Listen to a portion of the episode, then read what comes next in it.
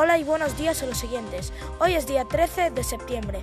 Unos turistas han visto aterrizar una nave espacial en Santa Eulalia Ronsana, un pueblo de Cataluña. Científicos examinan la nave y encuentran unos tripulantes extraterrestres con constantes vitales nunca vistas en la Tierra.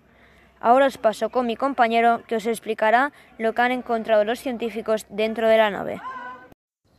Muchas gracias. Así es, han encontrado un tipo de energía reutilizables que había en la Tierra y nunca les habíamos prestado atención. Además, unos ingenieros en tecnología investigan cómo funcionan los mandos de la nave para saber de dónde vienen, qué buscan y qué querían. Y esto es todo por ahora, os seguiremos informando en cuanto sepamos más.